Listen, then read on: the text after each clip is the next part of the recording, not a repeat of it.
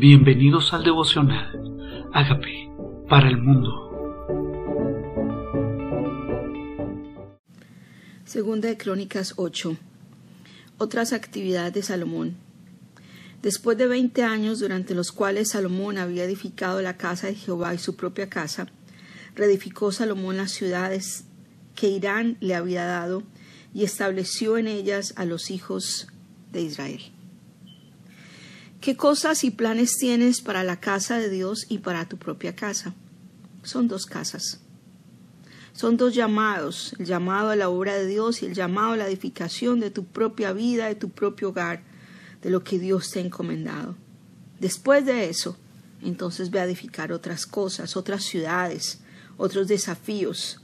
Dice, después vino Salomón para Hamad a Soba y la tomó y edificó Tadmor en el desierto y todas las ciudades de los aprovisionamientos que edificó en Hamat. Asimismo reedificó Bedjorón, la de arriba, y Bedjorón, la de abajo, ciudades fortificadas con sus muros, puertas y barras, y a Baalat, y a todas las ciudades de provisiones que Salomón tenía, también todas las ciudades de los carros, de la gente de a caballo, y todo lo que Salomón quiso edificar en Jerusalén, en el Líbano y en todas las tierras de su dominio. ¿Qué te propones edificar este año? ¿Cómo quieres extender tus dominios? El dominio al Señor estableciendo el reino de Él en cada una de las cosas que Él delega que tú hagas. Él establece claramente las prioridades. Primero la casa de Dios, segundo tu propia casa y tercero comenzar a extender tus dominios, a extenderte en las delegaciones, en el llamado, en lo que Dios ha encomendado. Dice, después se extendió su territorio, pueblo que había quedado, dice, y, a todo el pueblo que había quedado de los eteos, amorreos, fereceos, hebeos y jabuseos, que no eran de Israel, los hijos que habían quedado en la tierra después de ellos, los cuales los hijos de Israel no destruyeron del todo, hizo Salomón tributarios hasta hoy pero los hijos de los hijos de Israel no quiso, no puso Salomón por siervos en su obra, porque no eran hombres de guerra, y sus oficiales y sus capitanes, comandantes de sus carros y su gente a caballo. ¿Por qué no puso a estos en esas funciones? Porque eran hombres de guerra. Tenemos que entender de qué función, qué llamado, qué características en particular nosotros tenemos. Unos son de guerra, otros son para edificar, otros son para formar vidas, otros son para interceder, otros tienen diferentes características tal vez para enseñar. Dice, y tenía Salomón doscientos cincuenta gobernadores principales, los cuales mandaban sobre aquella gente. Estableció, tenía Salomón suficiente sabiduría para entender que él solo no podía. Y tenía gobernadores doscientos cincuenta. Y pasó Salomón a la hija de Faraón de la ciudad de la ciudad de David a la casa que él había edificado para ella, porque dijo, mi mujer no morará en la casa de David, rey de Israel, porque aquellas habitaciones donde ha entrado el arca de Jehová son sagradas. Sabía claramente que su mujer, que él se había unido en yugo desigual, Sabía que su mujer no era una mujer que vivía las cosas santas ni que practicaba la adoración y el servicio al Señor. La puso en una casa diferente, la sacó de la casa de David y su padre porque el arca había estado ahí. Ha estado el arca de Dios en tu casa, ha estado el arca de Dios en tu templo, su misma presencia. La presencia de Dios no se contamina, la luz no se contamina con las tinieblas. Tenemos que entender la diferencia entre lo puro y lo, no puro, entre lo que es de Dios y lo que no es de Dios. No lo puso con las cosas, no la puso su casa con las cosas consagradas. Todo lo que había tocado el arca era sagrado. Todo lo que ha tocado la presencia de Dios es sagrado. Y tal vez nosotros no hemos entendido que nuestra propia vida es sagrada y que no podemos contaminar aquello que ha tocado la presencia de Dios con lo que no es puro. Entonces ofreció Salomón holocaustos a Jehová sobre el altar de Jehová, porque él había edificado delante del pórtico para que ofreciesen cada cosa en su día conforme al mandamiento de Moisés en los días de reposo. Esto es sábado, en las nuevas lunas, en las fiestas solemnes, tres veces en el año, esto es la fiesta de los panes sin levadura, la fiesta de las semanas, la fiesta de los tabernáculos, y constituyó los turnos de los sacerdotes en sus oficios conforme a lo ordenado por David y su padre, y los levitas en sus cargos, para que alabasen y ministrasen delante de los sacerdotes cada cosa en su día, asimismo los porteros con su orden, cada puerta, porque así lo había mandado David varón de Dios. Cada sacerdote conforme a su oficio. Los que alababan para que ministren los sacerdotes, para que se presenten delante del Señor cada día, los, los porteros para que estén en las puertas, todo conforme lo había establecido el varón de Dios. Así lo llama. No era simplemente un capricho personal, era la dirección de Dios dada a un hombre de Dios cada uno con su llamado, cada uno en el frente que Dios estableció. Dice, y no se apartaron del mandato del rey en cuanto a los sacerdotes y levitas y los tesoros y todo negocio, porque toda la obra de Salomón estaba preparada desde el día en que se pusieron los cimientos de la casa de Jehová hasta que fue terminada, hasta que la casa de Jehová fue acabada totalmente.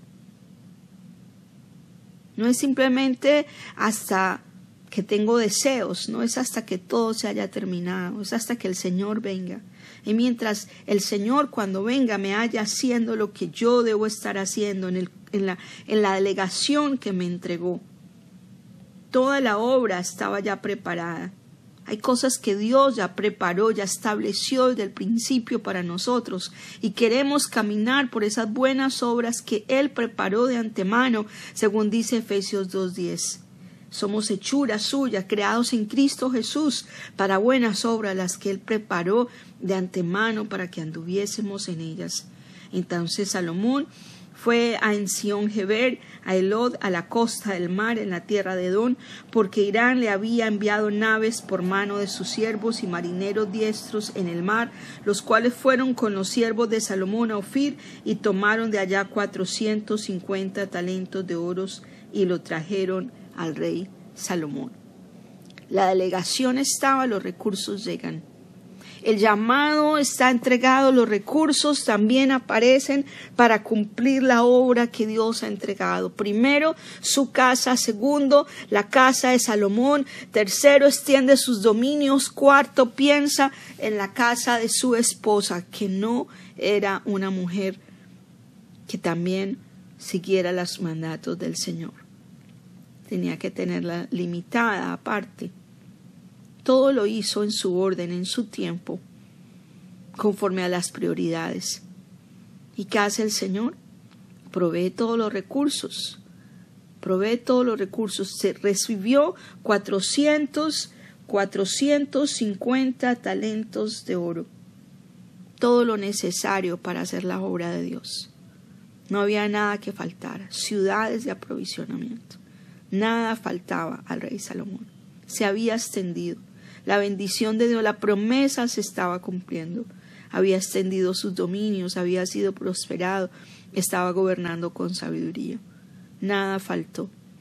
Primero la casa de Dios, luego su propia casa, y en todo lo que hizo fue prosperado. Hay algo en nuestra vida, hay un área en nuestra vida en la cual hemos sido negligentes.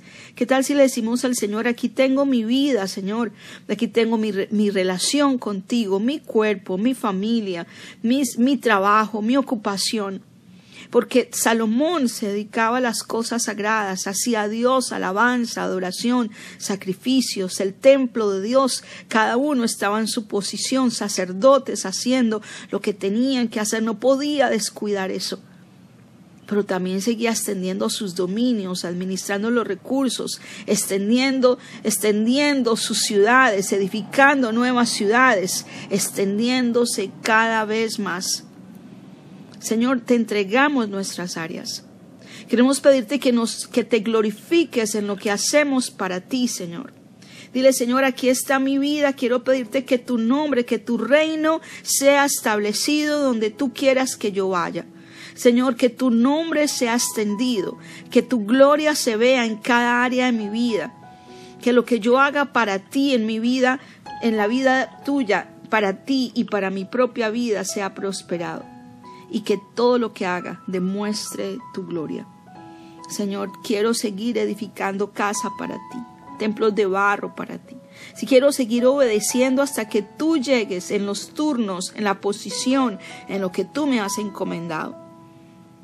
Todo lo que tú pusiste en tu corazón que yo hiciera todo lo que predeterminaste, Señor, todo lo que preparaste para mí, para que yo haga tu obra, Señor. Aquí estoy delante de ti dándote gracias por lo que estableciste para mi vida. Y quiero decirte que quiero hacer tu voluntad, que esta obra que empezaste en mí, la sigas perfeccionando hasta el día de Jesucristo. Tú cumplirás tu propósito en mí. Tú no desamparas la obra de tus manos. Aquí estoy soy edificio tuyo.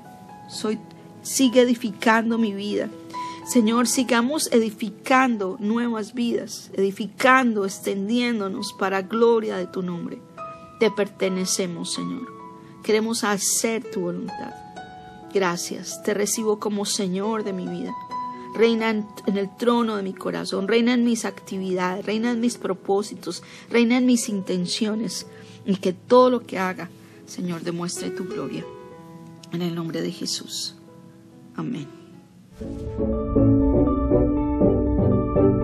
Hola amigos, queremos que usted sea parte de esta obra que estamos haciendo a través de Agape para el mundo y que este mensaje de Jesús llegue hasta la última de la tierra. Si quieres donar en nuestra página web puedes hacerlo en agapeparalmundo.org o también a través de Cele en agapeoficial.gmail.com. Dios bendiga tu generosidad.